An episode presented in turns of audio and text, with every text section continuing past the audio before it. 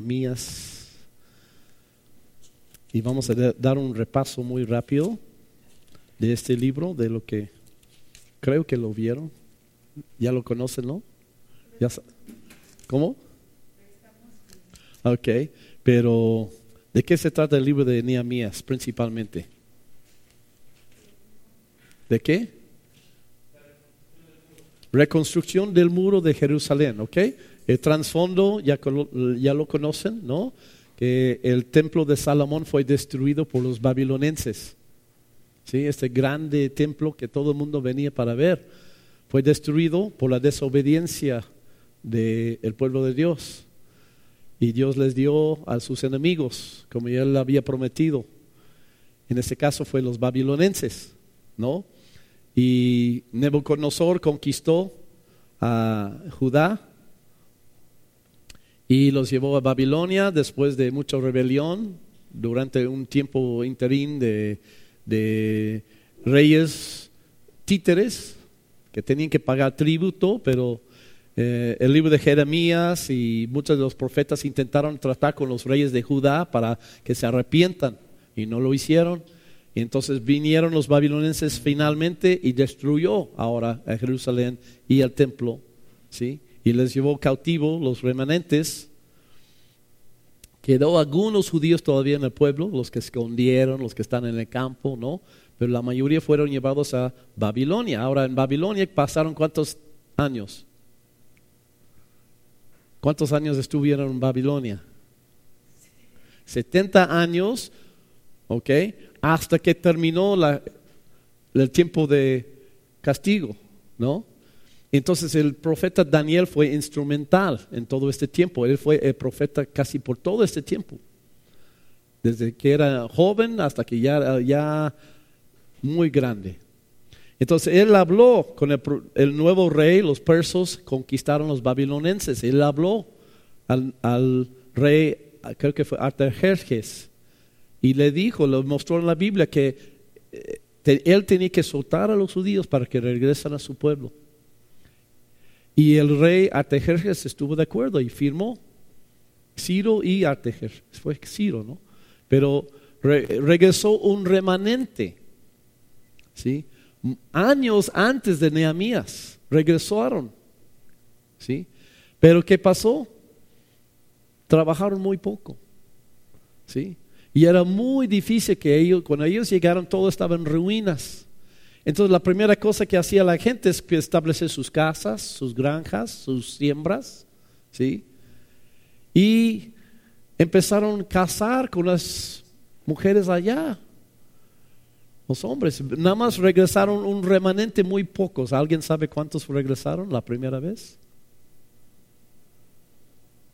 Bueno, desde los millones que estaban en Babilonia, tal vez 10 mil total regresaron. Muy pocos regresaron. ¿Por qué? Porque estaban bien cómodos en Babilonia, se habían acostumbrado a los babilonenses. No todos eran como Daniel y sus amigos que rehusaron comer la comida de los, de los reyes, ¿no? La mayoría se conformaron. De hecho, vemos en el libro de Esther, que es durante este tiempo del cautiverio en Babilonia, ¿sí? que la gran mayoría de judíos ni adoraban a Dios. O sea, había muy, muy pocos que adoraban a Dios. Entonces, este remanente regresó a Jerusalén. Y bajo en aquel entonces el liderazgo de Esdras. Y pasó los años y un, uno que se había ido a Babilonia regresó a, perdón, que se había ido a Jerusalén, regresó a Babilonia y informó a Nehemías. Nehemías preguntó, ¿y cómo va la obra? ¿Cómo va? Y el judío, su amigo dijo, está deshecho. No se han hecho nada. En 50 años no han hecho nada. Levantaron un pequeño casita, un fundamento del templo nada más, pero realmente no han hecho nada. ¿Sí? ¿Y qué hizo Nehemías? ¿Qué hizo en ese momento? Lloró. Él lloró. ¿Sí? Ese es un ejemplo para cada cristiano, ¿no? Los muros, él escuchó que los muros están derribados. ¿Y qué significa cuando los muros están derribados en aquellos tiempos? Para una ciudad, una ciudad que no tenía muros, no estaba protegido. El enemigo podría entrar y salir como quería, es lo que hacían. O sea, los judíos si querían eh, recoger su siembra o su cosecha y venían los enemigos y arrastraron todo. Y entonces, quiere decir que no hay protección. Y la aplicación para nosotros hoy es lo mismo, ¿no? Los muros hoy están derribados. ¿Cómo están derribados los muros hoy? Pues muchas formas, ¿no? El mundo va de mal a peor, la sociedad va de mal a peor, la familia está de mal a peor, ¿sí? La iglesia cada día es más corrupto, más dado a doctrinas del mundo, más conformista, ¿no? Hay iglesias hoy en día aceptando, por ejemplo, la homosexualidad. Primero, el gobierno, los élites, los que tienen poder, imponen homosexualidad sobre una población que no quiere. ¿Y la, qué hace la iglesia? No hace nada. Imponen aborto sobre una nación. Algunos jueces de la Corte Suprema no, no, lo ponen a votación al pueblo, lo imponen, tanto en Estados Unidos como en México. ¿Y qué hace la iglesia? Absolutamente nada. ¿Qué está pasando? El enemigo entra y sale y hace lo que quiere. ¿Por qué? Porque la iglesia no tiene muros. La iglesia no está, los muros están derribados de la sociedad, los muros están derribados en las familias. El enemigo entra y sale, lo, hace lo que quiere con familias. No hay muros. No hay muros. ¿Qué son muros? Jesús dijo, yo edificaré mi iglesia yo les doy las llaves del cielo, dijo Pedro, ¿no? Mateo 16. Yo les doy las llaves del cielo y yo edificaré mi iglesia. ¿De qué estaba hablando Jesús? ¿Qué son las llaves del cielo? Que dio a Pedro. Yo voy a edificar la iglesia, dijo Jesús. Edificar. ¿Qué es la iglesia? Es Jerusalén. ¿Ves la aplicación, no? Están, eh, están en Jerusalén. Jerusalén para nosotros es la iglesia. Jesús vino a establecer su iglesia. Él nos mandó edificar la iglesia.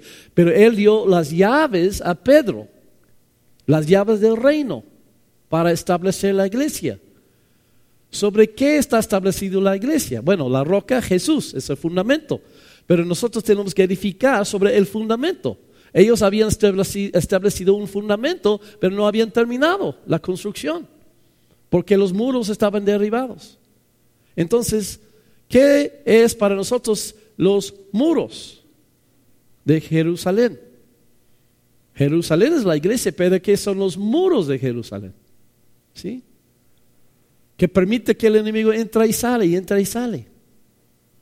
Yo sugiero, y tal vez un poco diferente de los, pero yo sugiero que los muros y las llaves del reino que fue dado a Pedro es la intercesión. La iglesia, y si tú ves el libro de ah, Hechos, está bien claro, si tú ves la vida de Jesús, está bien claro, si tú ves la historia de la iglesia, está bien claro, que la iglesia se establece a través de la intercesión. La intercesión es nuestra arma poderosa, son las llaves del reino, por lo cual el enemigo no puede tocar. Cuando hay intercesión, esa es nuestro arma secreto, es la arma nuclear de la iglesia, la intercesión. Está bien claro en la Biblia. La única cosa que Jesús enseñó a los discípulos era la intercesión. Enséñanos a orar. Mateo, eh, Lucas 11, Lucas 18, ¿no? Mateo 6. Enséñanos a orar. Jesús les enseñó cómo interceder. ¿Sí? Cuando no hay intercesión, cuando no hay oración, el enemigo puede entrar y salir. ¿Por qué? Porque cuando no hay oración, estamos dependiendo de nuestras propias fuerzas, nuestra propia inteligencia, sabiduría y todo eso. ¿Sí? En Estados Unidos, este mes pasado, bueno, en junio, estuve en mi la conferencia de mi movimiento. Y el viernes durante la primera sesión de aquel día, anunciaron la decisión de la Suprema Corte de Estados Unidos de imponer matrimonio homosexual en los Estados Unidos. Y estaba empezando el día y todo el ánimo, o sea, estábamos en depresión. Todo, imagínense, toda una conferencia, estamos, ¿no? Ya, yo quería ir a llorar, yo no, ni quería asistir. Yo quería ir a llorar. El día siguiente fue el sábado. Y habían planeado, sin saber todo eso, una excursión a la capital, la eh, federal de nosotros, Washington, D.C., porque está bien cerquita, es una hora. Entonces subimos un camión, éramos como 50 con el pastor, varios pastores amigos de hace años, y, fuimos al monumento de Abraham Lincoln, ahí en Washington, D.C., y, Lincoln era como profeta. Y bueno, no voy a contar esa parte, Dios me habló ahí, pero luego tuvimos que caminar casi un kilómetro en la lluvia para una cafetería por donde todos íbamos a comer, porque no todo restaurante acabe 50 personas, ¿no? O más, 60, 70 éramos. Entonces, caminamos y pasé por ahí, por la Casa Blanca, y en la Casa Blanca hay parques, ¿no? Alrededor. Y estamos caminando y veo la Casa Blanca y todos paramos para sacar una foto y se me cayó el 20. ¿Dónde está el pueblo de Dios? Apenas, apenas impusieron una abominación en nuestra nación. Pero, y, y además, matrimonio homosexual no es porque pues, se casan hombre con hombre, mujer, mujer. Eso, es absurdez. Ni ellos si quieren casar, la mayoría, ¿no? ¿no? No es por eso. La razón que ponen eso es para acabar con la iglesia.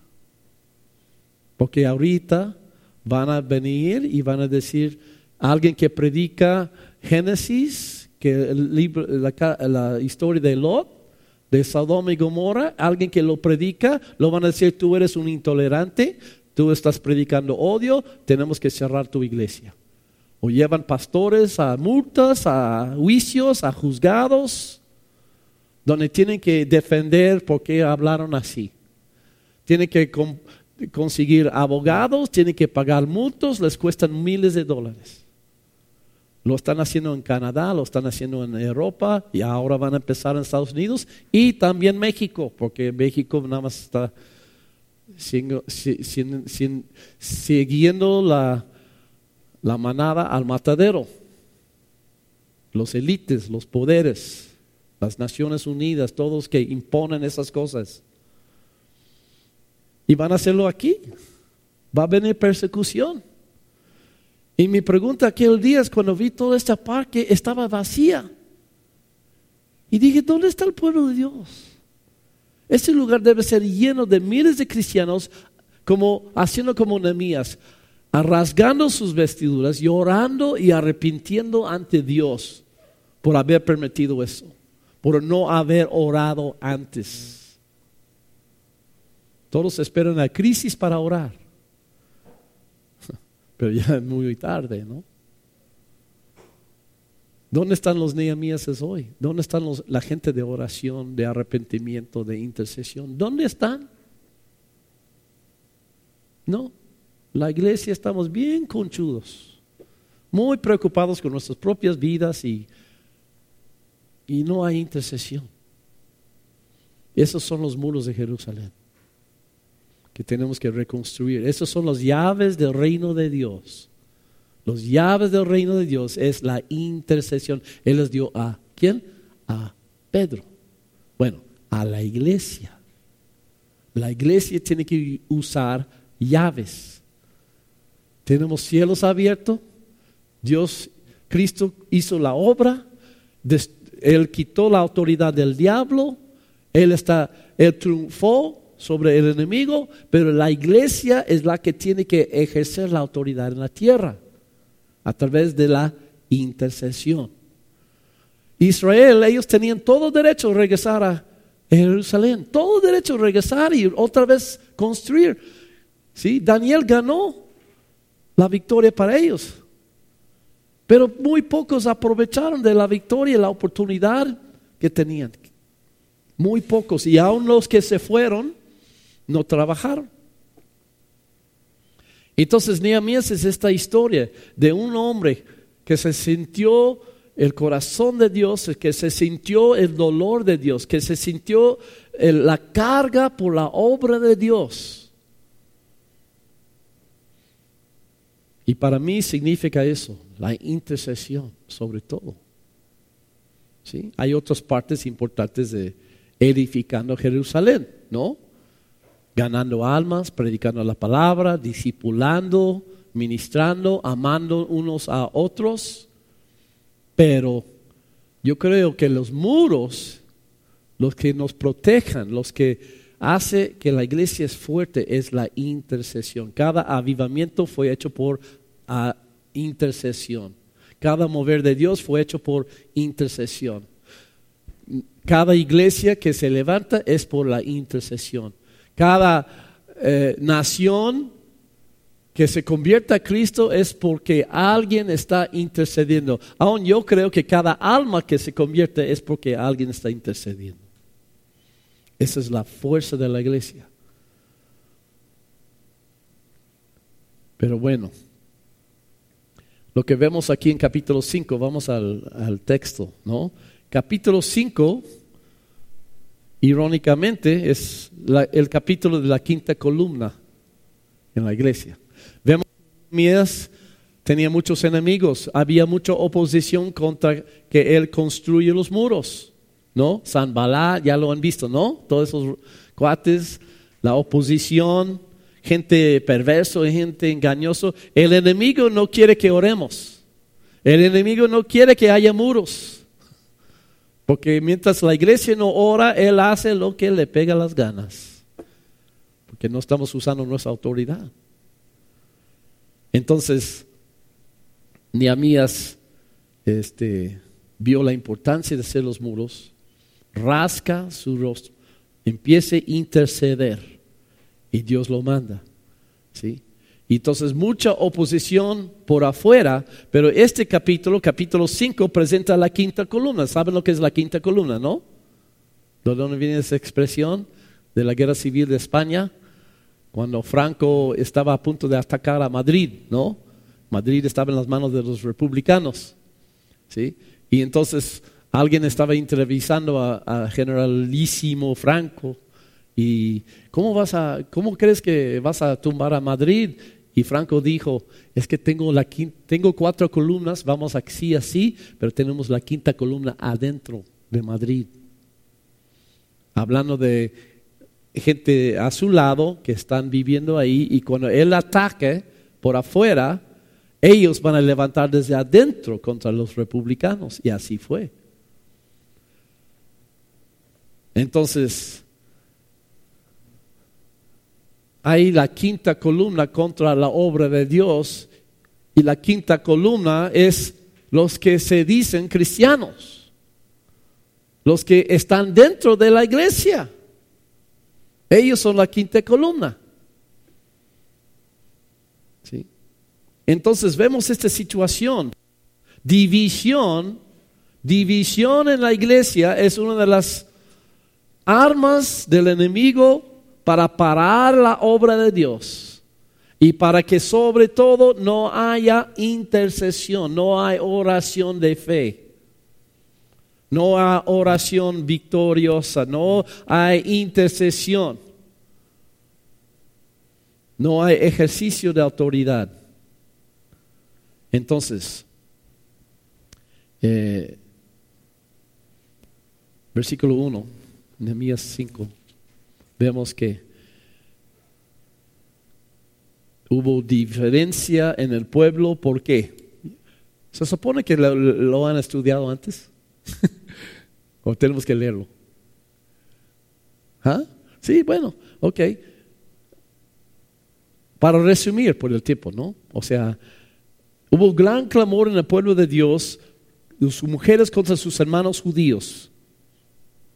Y había quien decía, nosotros, nuestros hijos y nuestras hijas somos muchos, por tanto hemos pedido prestado grano para comer y vivir. Y había quienes decían, hemos empeñado nuestras tierras y nuestras viñas y nuestras casas para comprar grano a causa del hambre, ¿ok? Entonces imagínense la situación, ¿no? O sea, unos ya tienen décadas ahí, lo regresaron 50 años antes, están más o menos establecidos, ¿sí?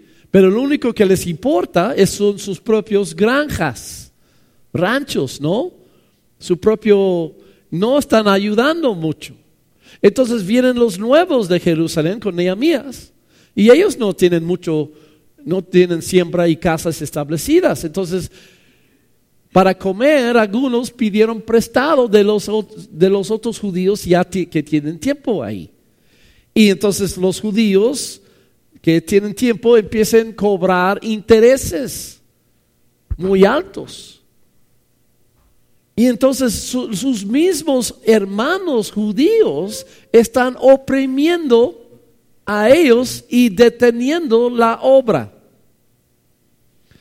Y el enemigo sabe muy bien que no hay cosa más desanimante que cuando tu mismo hermano en la obra se convierte en tu contra. ¿No? Cuando hay división, cuando hay eh, murmuración.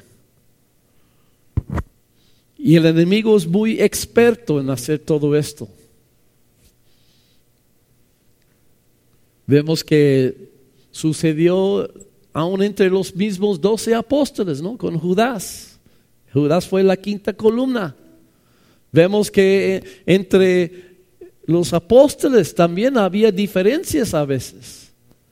¿No? Había diferencia entre había diferencia entre Pablo y Bernabé en la obra y amenazaba la obra.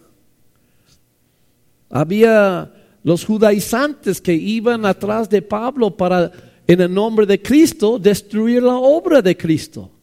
Y Pablo hablaba casi en todas sus epístolas de los judaizantes que venían enseñando que los griegos tenían que circuncisarse para ser cristianos, para ser salvos.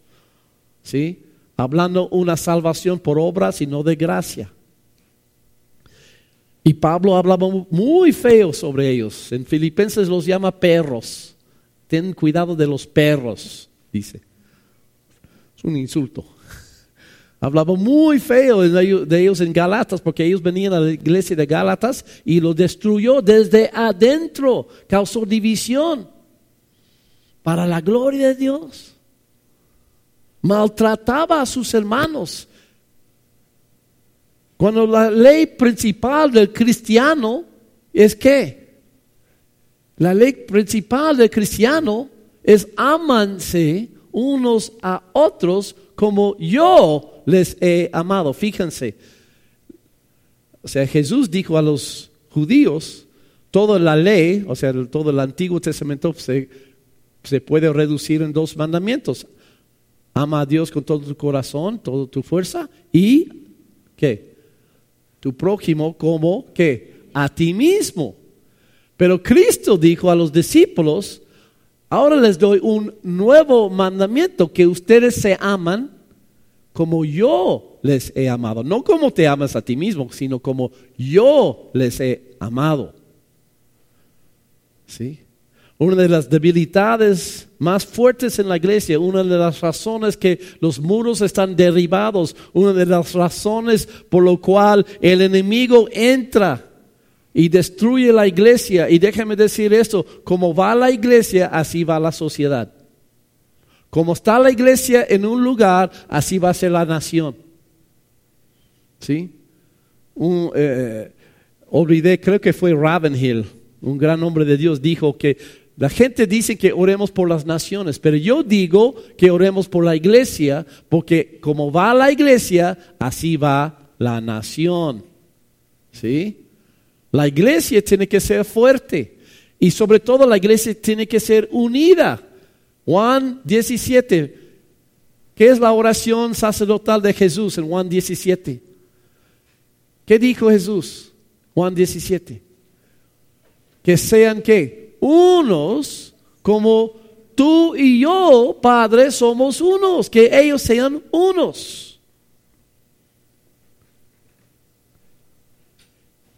Y entonces, obviamente en este, en, en Nehemías, la división estaba sobre los pobres y los ricos. Los que tenían estaban oprimiendo a los que no tenían. ¿Sí? Muchas veces, bueno, yo como extranjero, yo vi aquí en México las diferencias entre clases sociales. Yo no vivía eso como joven, como niño en Estados Unidos, yo no. Pero cuando empezamos a establecer la iglesia aquí en México, vi que, que había diferentes tratos, ¿no? A veces.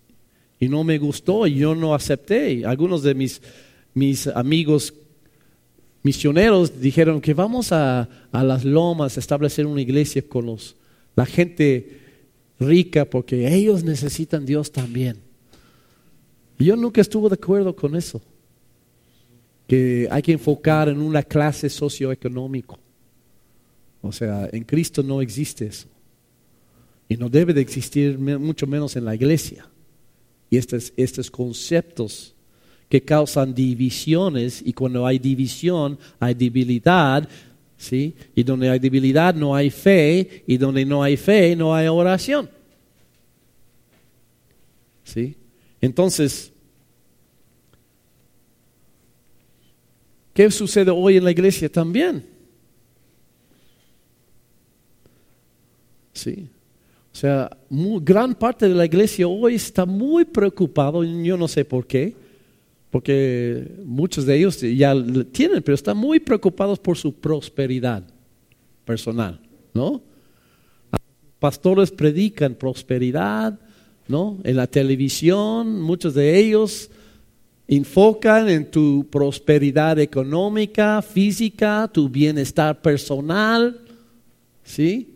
Y predican y predican, y entonces muchos llegan a estas iglesias con la idea que pues Dios está aquí, yo estoy aquí para que Dios me bendice a mí. Es lo que está pasando aquí en este capítulo. Ellos están preocupados por más por su propia bendición, su propia prosperidad, que la obra de Dios y sus hermanos en Cristo. Y eso debilita los muros de Jerusalén. Debilita la obra de Dios cuando no hay un amor genuino en el cuerpo de Cristo. ¿Sí? Entonces, ¿qué hace Nehemías con ellos? ¿Qué hace? Versículo 6, vamos a leer, dice, y ahora bien, nuestra carne es como la carne de nuestros hermanos, perdón, 6, y me, ¿qué? Me enojé en gran manera cuando oí su clamor y estas palabras.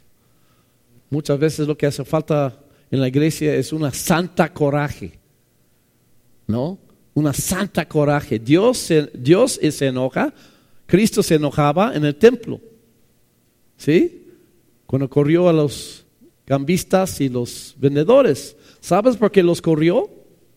Muchos no entienden por qué los corrió, porque se enojó de tal manera. Muchos no entienden, muchos, muchos quieren politizar, es, es, que está en contra del capitalismo.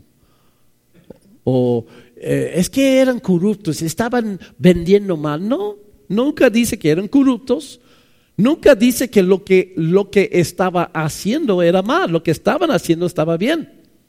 ¿Sí? O sea, ellos necesitaban cambistas, ¿por qué? Porque los judíos venían de todas partes del mundo para dar en el templo pero ellos no tenían moneda nacional de los hebreos. Ellos traían moneda de Grecia, de Roma, de Egipcio, ¿sí? Entonces al llegar a Jerusalén, los hermanos, eh, los, los judíos viajeros tenían que cambiar su dinero porque querían dar al templo. Era necesario también, ellos querían ofrecer sacrificios, animales. No podrían traer sus animales desde Grecia, desde Egipcio, desde Babilonia. Se hubieran muerto en el camino. Entonces, al llegar a Jerusalén, buscaban dónde comprar un animal, palomas o borregos, para sacrificar en honra a Dios. lo que estaban haciendo era necesario, era bueno. El problema era dónde estaban haciéndolo. ¿Sí? Y dónde estaban haciéndolo se llama el atrio de los gentiles. O sea, era el lugar en el templo donde Dios permitió que los gentiles entraran hasta ahí para adorar a Dios también. Dios pensaba en ellos, pero los judíos odiaban a los gentiles, ¿sí? No quería que entraran en el templo, entonces ellos decidieron arbitrariamente, pues vamos a ocupar ese lugar. Y pusieron sus mesas y todo en este lugar que Dios había designado para la gente del mundo, para los gentiles que venían también ellos a adorar a Yahvé. Y eso causó iracundia en Jesús, airado, estaba airado, se puso violento. ¿Me están escuchando? Dios, Cristo se puso violento. Ahora, ¿Cómo es la aplicación para nosotros? Pues Dios quiere que todos se salvan. Dios quiere que el mundo se salva. Él dio su Hijo para cada uno, cada persona. Según Timoteo 2, Él dio su vida para cada uno. Él no quiere que ninguno se perezca, sino que todos vengan al arrepentimiento. La iglesia fue establecida para que el mundo viniera a Dios y que conocieran a Él y sean salvos. Pero ¿qué hace la iglesia? ¿Qué hacemos nosotros? Ocupamos el espacio, tiempo, esfuerzos, dinero, enfoque en cosas personales, ¿no? En cosas que me ayuda a mí personalmente que no, no son malos, no son malos necesariamente, pero están ocupando un lugar y quitando, o sea, están desplaciendo una cosa que para Dios es sumamente importante, que es la salvación de las almas. Por ejemplo, Tal vez yo no estoy oprimiendo con dinero o algo así a mis hermanos. ¿Sí? Pero hacemos la pregunta, ¿dónde están dirigidas mis oraciones? ¿Hacia mí?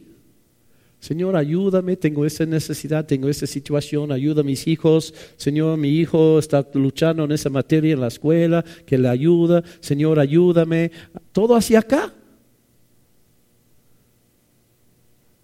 Cuando Dios dijo, pídame y yo te daré las naciones por, como tu herencia, Salmo 2. Pide por la gente, pide por las naciones, pide por los perdidos, quienes Cristo dio su vida por ellos derramó su sangre por ellos. Y lo más grande anhelo en el corazón de Dios no es que mi hijo sobresale en la escuela, perdóname. No es que yo sobresalgo en mi trabajo, no es que yo tengo una nueva posición, un mejor lugar, sino la, el corazón de Dios es que la gente se salvan.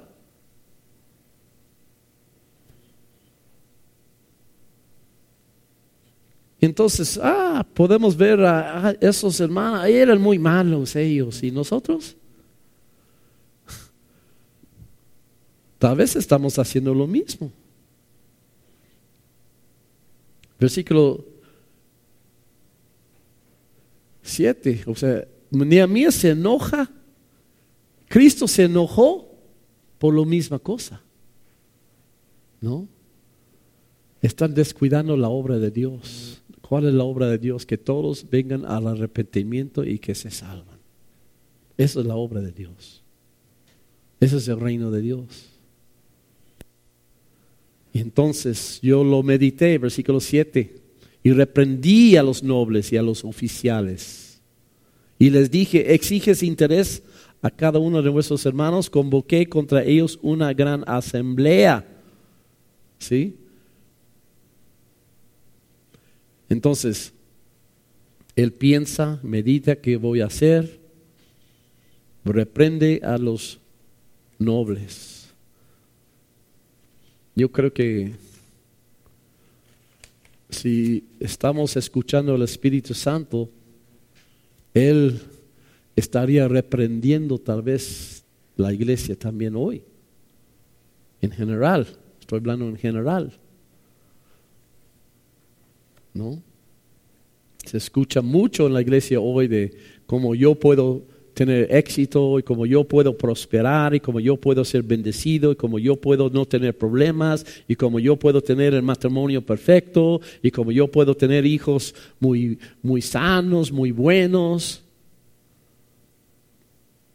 Pero muy poco de alcanzando a los perdidos.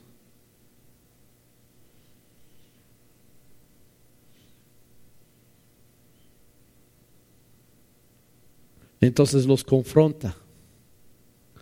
¿Sí? Los confronta. A veces en una iglesia, bueno, problemas, muy fácil a veces ignorar el problema. No quiero broncas, no, no vi nada, ¿no? Ni a mí es lo ataca el problema. Lo escucha, se enoja, medita y ataca el problema. Luego piensa y ora lo que va a hacer. Santiago 2 dice, uno, capítulo 1, perdón, versículo 2 dice, primero gócense cuando hay muchos problemas, pero luego dice, y pide sabiduría. Pide sabiduría. A veces no sabemos qué hacer. ¿Sí? Viene la gente, a veces consejería, ¿no? Matrimonial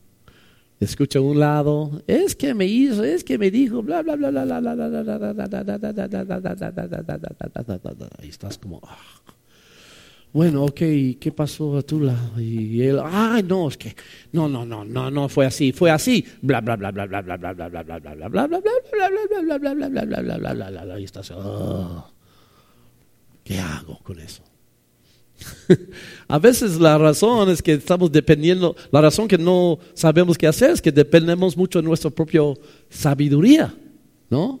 Y no pedimos, Señor, ¿qué hago con eso? ¿Cuál es tu sabiduría? Y sabes cuál te doy eh, sencillamente lo que es la sabiduría de Dios, todo eso está en Santiago también, más tarde, capítulo 2 o 3, pero dice, la sabiduría de Dios es que pasivo pacífico, amable, bondadoso, lleno de buenos frutos, buenas obras. O sea, la sabiduría de Dios es mucho más alto. Es de gracia, es de perdón, es de no voy a no me la verdad no me importa lo que me hicieron. O como si eres intermedio, la verdad no me importa que tú dijiste esto y que tú hiciste esto, la verdad eso no importa. Lo, importante es que la obra de Dios, Cristo, amando unos a otros como Él nos amó, perdonándonos de todo, ni contando lo más mínimo nuestras ofensas contra Él. ¿No? Entonces, si Cristo vino y murió por todos los pecados, ¿qué, ¿qué, importa que te hizo esto, que te habló esto, que te hicieron eso? ¿Qué importa? La sabiduría de Dios es muy diferente que la sabiduría humana. La sabiduría humana usa mucho raciocinio, ¿no? bueno, déjame pensar eso, es que, bueno, sí, ve que tú tienes razón aquí, pero tú tienes razón acá y que, pues, debe, a lo una corrección aquí, a lo debes hablar así, ¿no? Puede ser cierto, no es que es mal en sí, pero eh, lo que estoy diciendo es que hay una sabiduría mucho más alta que tenemos que pedir de Dios. Es lo que Nehemías hace, ¿no? Porque enfrenta la posibilidad de una, o sea, una crack, una división total en la obra. Y eso precisamente es la intención del enemigo. Siempre es división, divorcio, separación, frialdad entre hermanos, sequía. ¿Sí? Y entonces él ora y versículo 7 habla directamente con la persona indicadas, ¿no? Habla directo con ellos. Muchos no les gustan que alguien les habla directo, pero hay que hacerlo, ¿no? Si hablas directo, a lo mejor te van a decir, qué grosero. ¿no? Pero hay que hacerlo. ¿Por qué? Porque ni a mí es lo más importante para él, no es los sentimientos de la gente, sino el sentimiento de Dios. ¿No? No su propio, lo que piensan de él, es lo que Dios piensa de él. Y así debemos de ser como cristianos. A veces nos hace falta un poco coraje, ¿no? A veces nos hace falta también un poco de honestidad, de hablar directo, ¿no? Honesto, cuando tenemos que hacerlo. A veces hablamos cuando no debemos de hablar y a veces callamos cuando debemos de hablar. ¿Sí? Y entonces un, principio yo tengo para tratar situaciones en la iglesia es esto, ¿no? Ofensa privada, el trato es privada, ¿no? Ofensa pública, el tratado es público. ¿Sí me entienden? ¿Sí? O sea, él lo hace públicamente. Mira, así en frente de todos. Ustedes están haciendo mal. Y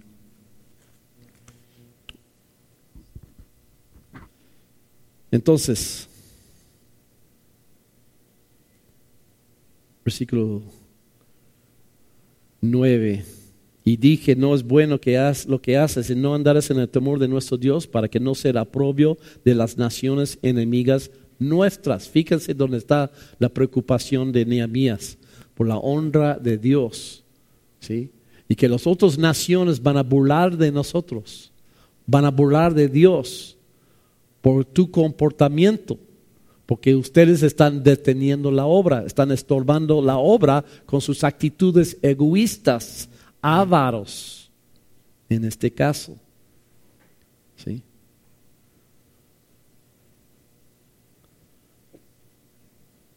Y es, así hace el mundo hoy, ¿no? Cuando tú ves esos predicadores y esos personas en la televisión pidiendo dinero y más dinero y haciéndose rico y lucrando con el evangelio, ¿no? Este, cobrando para un milagro. Nos burlan, ¿no? La prensa en México hizo uno de los más críticas más directos y e, e, eficaces contra este, los brasileños, ¿no? Para de sufrir, y los llamó para de pedir. Pare de pedir. ¿No? Yo, sé, y yo, creo que eso no solamente aplica a, los brasileños, al para de sufrir, a los vudus cristianos, aplica muchas iglesias tal vez, muchos movimientos, muchos en la televisión. Para de pedir, por favor. ¿No? Yo conocí una iglesia donde tomaron ocho ofrendas cada servicio. Vamos a tomar la ofrenda para el edificio, vamos a tomar la ofrenda para el hermano, vamos a tomar la ofrenda para la, ahora para Dios. Vamos a tomar, o sea, y exprimía a la gente todo. o sea, excedan. ¿Qué están haciendo esos hermanos? Lo mismo. Bueno, en ese caso están cobrando intereses, pero de todos modos, este enfoque en el dinero debilita mucho la iglesia y nuestro testimonio. Como Nehemías está diciendo en versículo 9.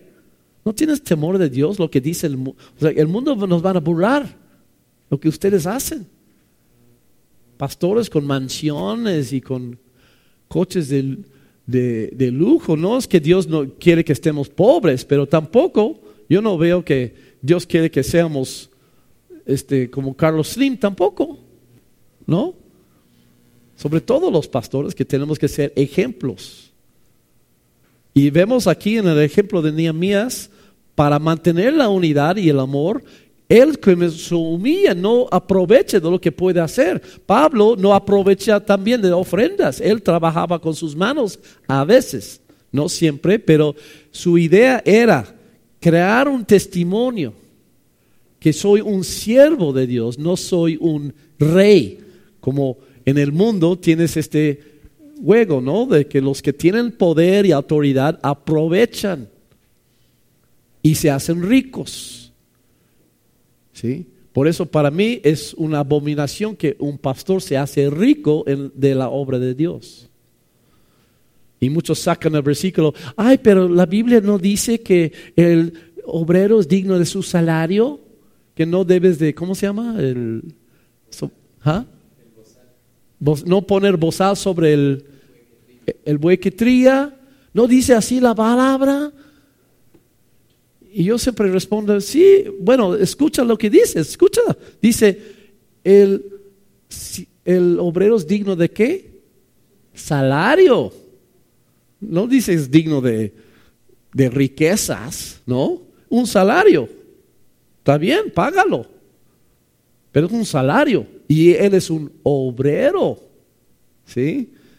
Y luego el ejemplo de no tría el, el buey, el animal. ¿No?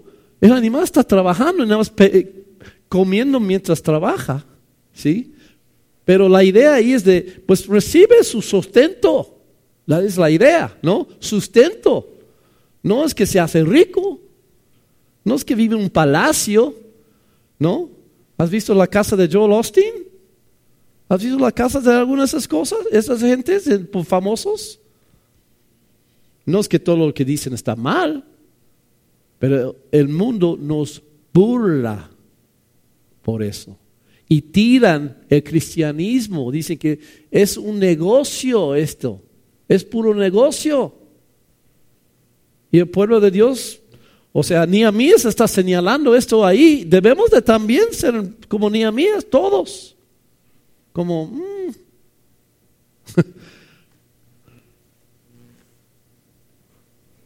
y poner el ejemplo no estamos en el DF, pues yo vivo ahí y yo también soy el, el que limpia, que pinta. Y tenemos un kinder ahí, una familia llegó para pedir informes y dijeron al director, es que hemos pasado mucho por aquí, pero nunca pasamos para pedir informes. ¿Por qué? Porque pensamos que era muy, que ustedes cobraban mucho. Y el director dice, ¿por qué pensabas eso?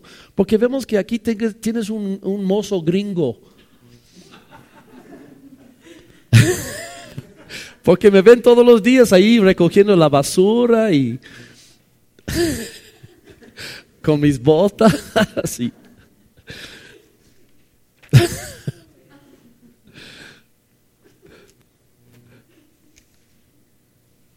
Bueno, vamos a proceder 11 y 12. ¿Hasta qué hora terminamos? No, pues os ruego, 11, 12, os ruego que devolvéis hoy sus tierras y sus viñas olivares, que devolverán y nada les demandaremos.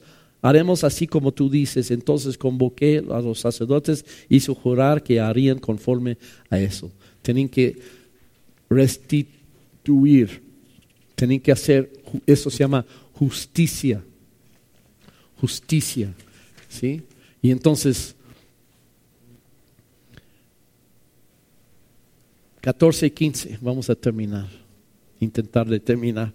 También desde el día que me mandé el rey que fuese gobernador a ellos en la tierra de Judá, desde el año 20, el rey Artajerjes, hasta el año 32, 12 años, ni yo ni mis hermanos comimos el pan de gobernador.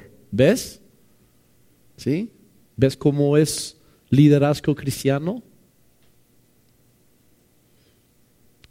Pero los primeros gobernadores que fueron antes de mí abrumaron al pueblo y tomaron de ellos por el pan y por el vino más que de cuarenta ciclos de plata, y aun sus criados se enseñoreaban del pueblo, pero yo no hice así a causa del temor de Dios. Ahora, cuando, cuando ves esa expresión causa del temor de Dios, no pensamos que, ay, que Dios me va a castigar, por eso no lo hago. No se trata de eso. Eso no es el temor de Dios. El temor de Dios es que yo tengo temor que yo voy a ofenderle a Él y voy a manchar su nombre ante el público.